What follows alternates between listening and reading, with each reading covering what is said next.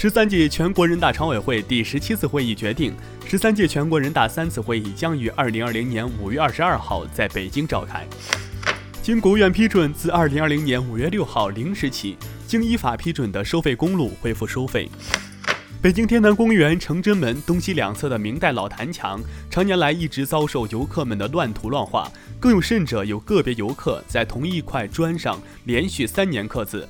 网友表示，抓住应该重罚。近日，泰国一只猫逼被警方逮捕的罪犯照流出，引发网友热议。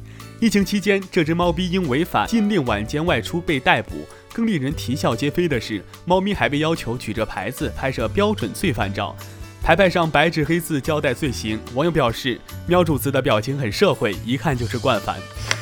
四月二十八号凌晨和晚间，迷你世界官博发布两条公告，称将世界全网主动下架，启动最高等级内容监管限制。据报道，有不少网友举报迷你世界游戏涉黄。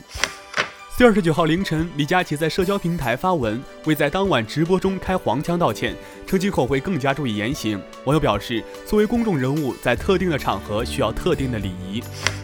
四月二十九号，周扬青在微博发文回应闺蜜对罗志祥及二人的感情爆料，表示关于这件事，我不想再说任何，我也没有这样的闺蜜。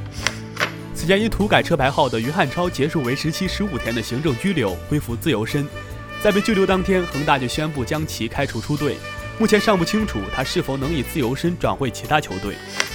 据黄岛发布二十九号通报，小珠山火灾原因经初步调查，青岛腾宇天齐工贸有限公司在黄岛区小珠山博胜苑景区进行围网安装时，因违规焊接作业引燃周围枯草，导致火灾。二零二零年，紫禁城迎来六百年。因为疫情闭关三个月之久的故宫，因疫情防控取得阶段性的成果，已做好开放的准备，将于五月一号有序开放。我是耕龙，下期见。